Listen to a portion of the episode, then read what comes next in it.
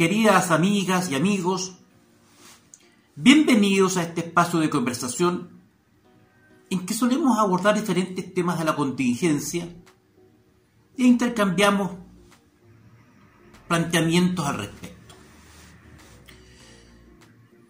En el día de ayer, específicamente en el diario de Mercurio, se publicó la carta de Valentina Correa, hija de Alejandro Correa, destacado empresario de 61 años de edad, acribillado en la puerta de su casa en Concón por un sicario que le desrajó una serie de balazos hasta causarle la muerte. Ella se preguntaba en la carta, ¿quién falló? ¿En qué fallamos? ¿Cómo era posible que este señor, ya condenado por el delito de tráfico de drogas, circulara tranquilamente por las calles de nuestra ciudad y se diera el lujo de emplearse en el sicariato? Es decir, darle muerte a otro ser humano por dinero. Un asesino a sueldo. Eso era este caballero. Las motivaciones, que le encargó el crimen, es algo que naturalmente se está investigando y que seguramente la policía pronto esclarecerá. Pero la pregunta es, ¿por qué? Este es un fenómeno del sicariato que se está extendiendo en nuestro país hace pocos días atrás, en Valdivia, una muchacha de 20 años fue asesinada también por encargo, también por un par de sicarios, aparentemente por el encargo de otras dos personas. Y Valentina se hace una serie de preguntas y dice, ¿quién falló? Y yo me hago la misma pregunta, ¿quién está fallando? Es posible que un señor que ingresó ilegalmente al país, que haya sido condenado por tráfico de drogas como este caballero, se siguiera paseando impunemente por las calles de nuestras ciudades, entre otras cosas dedicado a matar por dinero? ¿Es posible? No es posible, o no debería hacerlo, pero lamentablemente lo es. Recordarán que hace, algunos años atrás yo advertí sobre este fenómeno, el de la inmigración descontrolada, desregulada y disfrazada de turismo. Aprovechándose de una antigua ley migratoria del año 1975, cuando la realidad socioeconómica del país era muy distinta, verdaderos grupos masivos de inmigrantes de diferentes nacionalidades comenzaron a llegar al país. Y yo me dije, bienvenida a la migración. Es un aporte cultural, gastronómico por cierto, musical. Sí, hay una integración, una interrelación, hay una interrelación entre las culturas que siempre es bienvenido. Pero cuando se me prendieron las luces, las luces rojas específicamente, y lo denuncié públicamente, teniendo como consecuencia, como ustedes recordarán, una andanada de las más virulentas críticas de un sector muy preciso y determinado del país. Cuando denuncié esto fue a raíz de la famosa migración haitiana. De pronto, desde la isla caribeña, y en horas de la madrugada, comenzaban a llegar aviones llenos de ciudadanos haitianos, aviones sin logo, sin eh, nombre, entre las 3 y las 5 de la mañana, del cual ordenadamente bajaban estos turistas, pasaban rápidamente por el Policía Internacional, ordenadamente haciendo una fila, todos portaban bajo su brazo un misterioso sobre amarillo, eran subidos a furgonetas, en, a camionetas van, y se retiraban del aeropuerto con un destino desconocido sin hablarle una palabra a nadie. ingresaban. De la manera más sencilla. Cada vez que pasaban por Policía Internacional, declaraban que eran turistas, turistas, turistas, turistas, turistas, turistas. Solo un dato. Entre enero y mediados de marzo del año 2018, a este país entraron prácticamente 28.038 ciudadanos haitianos, todos turistas, y todos ingresando bajo la misma modalidad, con un sobre amarillo bajo el brazo, en aviones que no tenían su nombre puesto fuera en la, las cabinas, en la cabina, Bien. origen desconocido para la mayoría de la gente, reitero, altas horas de la madrugada, y todos conducidos hacia camionetas, hacia furgones, cuya procedencia todo el mundo hasta el día de hoy ignora, y todos portando un misterioso sobre amarillo debajo del brazo. Todos por igual. Para ingresar se declaraban turistas, y para acreditar su calidad de turista, uno o dos días antes habían hecho reservas en un hotel de Santiago reservas que quedaban abandonadas porque nunca llegaban. ¿Quién los recibía? ¿A dónde llegaban? ¿Cuál era el contenido de ese sobre amarillo? ¿Quién les entregaba ese sobre amarillo? Me pareció raro y puse una querida criminal. Dije que yo no trate de migrante. Me dije, no, esto huele a podrido. ¿Qué pasó con la querella? Lo primero que hice ustedes se preguntarán por qué me comprometí a hacerlo, fue pedir la declaración de las autoridades políticas de la época. Fui a hablar con la fiscal a cargo, le dije, mire fiscal, entre las pruebas que le voy a producir aquí tengo un testigo que acredita que quiso cometer un hecho bastante grave. Busqué al testigo con un instrumento, prueba documental, fotografía, documento, que entre otras cosas acreditaban hasta el nombre de los individuos que en Haití en Puerto Príncipe había abierto una oficina para enviar gente a Chile. Hasta con los datos, con la dirección, con los giros de dinero. El nombre del testigo. La fiscal a cargo me dijo, tráigamelo a aclarar, pues. Por supuesto que se lo voy a traer. Y se lo llevé. Declaró, le entregó los documentos. A continuación le pedí que citara a aclarar a importantes autoridades políticas de este periodo. Le reitero, solo entre, saquen la cuenta, solo entre enero y febrero del año 2018, eh, hasta el, perdón, hasta el 8 o 9 de marzo del año 2018, si la memoria no me equivoca, no me falla, casi 28.038 ciudadanos haitianos entrando como turistas al país de noche y a 3 de la mañana. Entonces le dije, por favor, investigue esto. Y hay testigos, llevamos, llevamos las pruebas, llevamos todo. Damas y caballeros. ¿Qué pasó? Me dijo, ¿tiene otra diligencia que solicitar, señor abogado? Claro que la tengo. Quiero que cita declarar a estas autoridades políticas. Y le di el nombre de una serie de autoridades políticas que a mi juicio tenían que declarar. Y entre otras, una ex presidenta de la República. Pasaban los días, la diligencia no se decretaba, le fui a preguntar. Me dijo, mire, hice las consultas y la diligencia no se va a decretar porque es improcedente. Pero como no se va a decretar, la primera magistrada de la Nación. Y está a cargo y conduce las relaciones internacionales en la época en que se produce este ingreso masivo de seres humanos. ¿Cómo no va a tener antecedentes que aportar? No, no se va a hacer la diligencia. A los pocos días en un programa de televisión, el canciller de la época declara que efectivamente estaban en conocimiento que había una verdadera mafia de sujetos en Puerto Príncipe que efectivamente eh, organizaban la llegada masiva de ciudadanos haitianos a Chile, mintiendo, simulando ser turistas, para ingresar en, real, en realidad como migrantes. Ante esa noticia, ¿qué es lo que hice? Bueno, lo que hace cualquier abogado querellante. Le solicité al Ministerio Público y a la Fiscalía que citara a declarar a ese caballero. Respuesta. No, no lo vamos a citar a declarar. ¿Pero por qué es importante? No, es improcedente, no es necesario.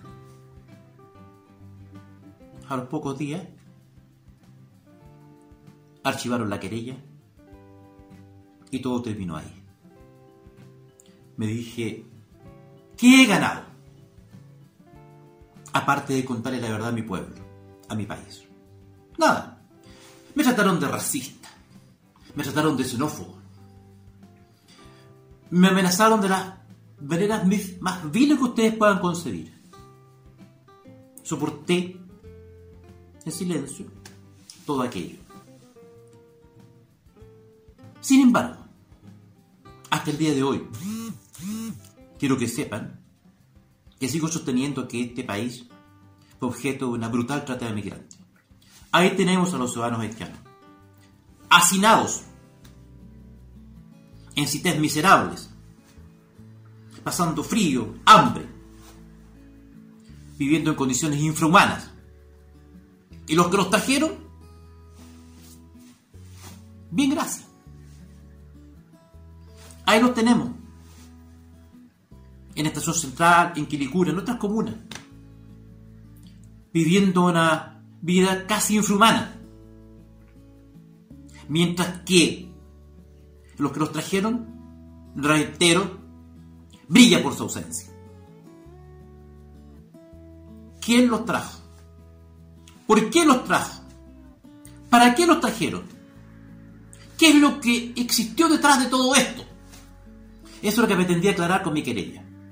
Les reitero, en esta nueva cultura de la democracia, donde lo que importa no son las razones, sino que lo que manda son las emociones, y donde los demócratas imponen el debate en la esfera pública, se me atacó con una serie de argumentos de carácter emocional, cuando yo lo único que pretendía era aclarar lo que mi juicio era una brutal trata de seres humanos, una brutal trata de migrantes.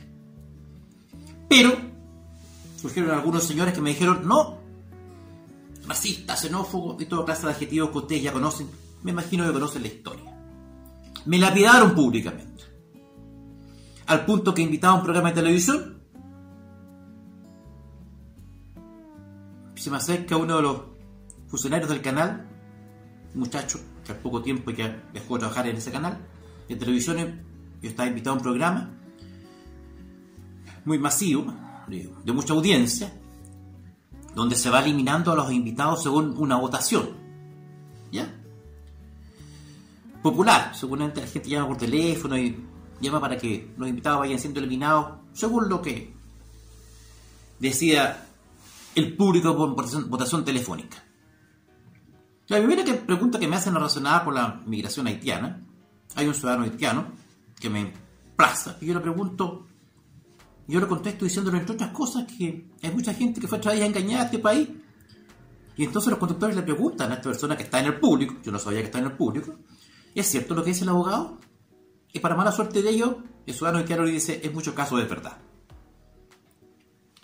Pero este funcionario del canal me había dicho a Donato, mire, dígale a su familia que se coloque cerca de la salida porque usted es el primer eliminado. No, es el primer eliminado, usted es el primer eliminado. Acuérdese de mí. Le dije a mi señora y a mi hijo que me acompañaban al programa de televisión en cuestión que me esperaran ahí a la salida. Bueno, dije, pónganse cerca de la salida porque parece que soy el primer eliminado. ¿Cómo es eso? Pónganse ahí. Efectivamente fui el primer eliminado. Eh, ¿Cómo lo sabía este funcionario del canal? ¿Cómo lo sabía él? Si no había comenzado la votación. Para que se formen una idea. Pagué un alto costo por denunciar este tráfico de seres humanos que fueron traídos a sufrir, que fueron traídos en condiciones, reitero, miserables a Chile. ¿Por qué? Nunca lo sabremos. ¿Para qué? Nunca lo sabremos. Solo un último dato en, este, en esta etapa de mi comentario. Contarles, como ustedes sabrán, que la empresa Lau, que era la empresa que se enriqueció, prácticamente teniendo un único flujo aéreo entre Puerto Príncipe y Santiago, ¿saben cuándo dejó de operar? Prácticamente al otro día que asumió la presidencia Sebastián Piñera Echenique. Entonces, hasta ahí duró la empresa. Era obvio que su único giro, y multimillonario, era traer haitianos a Chile. Los engañaba, por supuesto pero los traían. Terminó el gobierno de la expresidenta Michelle Bachelet asume el presidente Piñera y al otro día cierra la obra. Saquen ustedes sus propias conclusiones, queridas amigas y amigos. Solo recordarles que prácticamente ninguno de los ciudadanos, haitianos que llegaron a Chile, traídos de esta forma, contaban con los recursos para pagar su pasaje aéreo Puerto Príncipe de Santiago. No contaban con los recursos. Un país que prácticamente no existe los servicios básicos más elementales. Un país donde prácticamente no existe el alcantarillado. El agua potable en un alto porcentaje del país es un lujo en un país donde no existe prácticamente el registro civil. Lo pudimos verificar cuando se pedían los antecedentes. Haití, al momento de regularizarlo, y el, servicio, el registro civil de Haití no, funciona, no, no, existen los hechos. ¿Ya? Por las razones que sean, pero no existe. Bueno, ¿cómo se pagaban el pasaje aéreo? ¿Se lo pagaban ellos o alguien se los pagaba? Tal vez los mismos que lo trajeron. Es un misterio que va a quedar en los abismos de la insondable noche de los tiempos. Pero vamos al tema que nos convocaba a comienzo de este breve exordio, el sicariato. Esta importación no tradicional, como ya conversábamos, que implica la llegada al país de formas de delinquir que no conocíamos, como si fuera algo grato, como si fuera algo simpático, como si fuera un excelso modo de conocer otras culturas, la importación de criminales.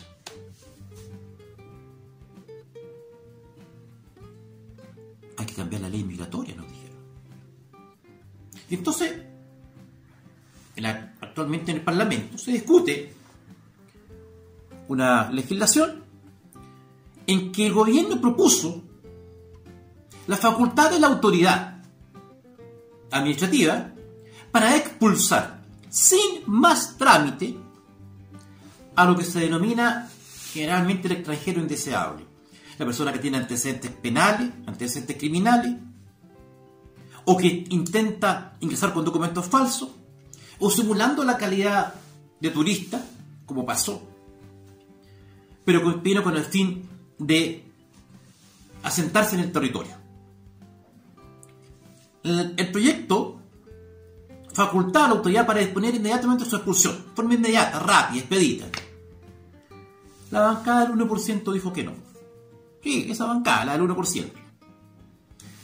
Me refiero específicamente a algunos parlamentarios del Frente Amplio, obviamente también del Partido Comunista, personas que están sentadas representando a la soberanía popular con un 1% de los votos en muchos casos. Es decir, de cada 100 personas, uno vota por ello. Y están decidiendo el futuro de la ley migratoria, estableciendo que no, que tiene que haber un periodo de observación, con cualquiera que sea la forma que ingrese el extranjero, frente eh, a la forma, hay que dar un periodo de tiempo para que se adapte aparentemente, para que busque una serie de recursos. Mientras tanto, el que entró ilegalmente, el que tiene antecedentes penales, el que tiene eh, tal vez órdenes de búsqueda en otros países, puede permanecer tranquilamente en el país mientras se resuelve su situación. A cabo de cuatro, cinco, seis meses, ¿no es cierto? En que se resuelva su situación, va a haber que salir a buscarlo. A veces lo encontramos. Bueno, así está la ley migratoria en Chile. Y entonces Alejandra, eh, perdón, Valentina, la, la hija de Alejandro, asesinado por un sicario en Hong se preguntaba, ¿en qué fallamos? ¿En qué estamos fallando? Algunos me han dicho, han escrito, no, el que falla la sociedad entera. Esta forma de encubrir las responsabilidades precisas, el que falla la sociedad entera. No, señor. Una forma de, difuminar la responsabilidad. La sociedad somos 18 millones de seres humanos que habitamos este planeta. Entonces todos fallamos. No, señor, pues. Si, si Alejandro no lo matamos los 18 millones de chilenos, los 18 millones de habitantes de este país. Alejandro lo asesinó un sicario que no tenía por qué haber estado en Chile y que no tenía por qué haberse permitido siquiera ingresar y si entró legalmente debió haber sido expulsado de inmediato. Sin más trámite. Más aún cuando tenía un delito por ley de artículo tercero de la ley 20.000. Es decir, ley de droga. Así que no vengan con esos eufemismos baratos. El argumento emocional barato, reitero, simplón, falló la sociedad toda. No, no. A la sociedad nos están fallando, que es distinto, señores. Nos están fallando porque no estamos, la inmensa mayoría de los chilenos, no estamos contra la migración ordenada, regulada, como tiene que ser. Pero un país que tiene sus puertas abiertas no significa que no tiene puertas, que es distinto, como parecen entenderlo otros. Bienvenido el extranjero que viene a aportar, a trabajar y enriquecernos con su cultura. Pero no cualquier extranjero que viene a delinquir, que, trae, que tiene antecedentes penales pretéritos, que hacen presumible que venga a delinquir, que entre como Pedro por su casa y nadie le puede decir nada. Bienvenido al que viene a aportar. Pero al que viene a delinquir, al que no tiene un norte definido, al que entra mintiendo, al que entra diciendo que es turista, mintiéndole a la autoridad de este país, pero que en verdad es un migrante, a ese, simplemente, y creo interpretar a muchos, siento que no tiene nada que hacer en Chile. Bienvenido al que viene a aportar. Puerta al que viene a delinquir, al que entra mintiendo. La FAO acaba de indicar según sus cálculos más conservadores, que en este continente y en razón de la terrible pandemia que nos afecta, más de 90 millones de seres humanos sufrirán hambre. Y Chile no tiene por qué estar exento de aquella realidad. Hambre. La carencia de alimentos que te permite sustentar tu metabolismo más elemental para seguir sobreviviendo como organismo vivo. Hambre. No hay muerte más terrible que la muerte por hambre, sin duda alguna. Más de 90 millones de seres humanos, nos dice la FAO, reitero, van a comenzar a padecer este flagelo en América, a partir de esta pandemia, como consecuencia de aquella, naturalmente. Vamos a seguir con las puertas abiertas importando tragedia, importando dolor, importando miseria? ¿O vamos a tomarnos alguna vez las cosas en serio? Yo no quiero más en mi patria, en mi país, un sicario extranjero, tampoco chileno, pero un sicario importado matando a un hombre de bien como era Alejandro. Correa. No quiero más aquello. Quiero mano dura. Quiero mano firme. Una mano que acoge al que viene a aportar, pero la mano con el puño cerrado, que le dice fuera al indeseable. ¿Es mucho pedir? Amigas y amigos, nada, ni nadie le devolverá la vida a Alejandro Correa.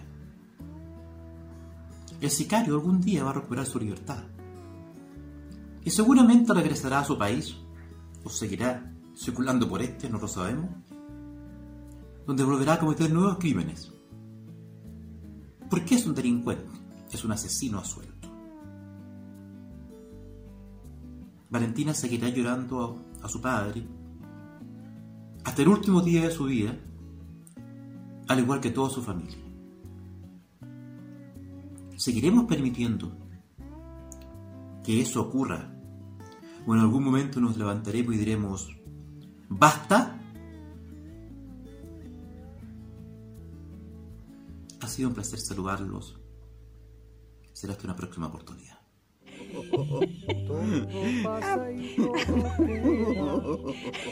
Pero lo nuestro es pasar, pasar haciendo caminos, caminos sobre la mar. Nunca perseguí la gloria, ni dejar en la memoria de los hombres mi canción. Yo amo los mundos sutiles, ingrávidos y gentiles como pompas de Me gusta verlos pintarse de sol y grana volar bajo el cielo azul, temblar súbitamente y quebrarse. Nunca perseguí la gloria. Caminante, son tus huellas el camino y nada más. Caminante, no hay camino, se hace camino al andar. Al andar se hace camino y al volver la vista atrás se ve la senda que nunca se ha de volver a pisar. Caminante, no hay camino, sino estelas en la mar. Hace algún tiempo en ese lugar donde hoy los bosques se visten de espinos, se oyó la voz de un poeta gritar, caminante no hay camino, se hace camino al andar, golpe a golpe, verso a verso. Murió el poeta lejos del hogar que cubre el polvo de un país vecino. Al alejarse le vieron llorar. Caminante no hay camino, se hace camino al andar. Golpe a golpe, verso a verso. Cuando el jilguero no puede cantar, cuando el poeta es un peregrino, cuando de nada nos sirve rezar. Caminante no hay camino, se hace camino al andar, golpe a golpe, verso a verso, golpe a golpe, verso a verso, golpe a golpe, verso a verso.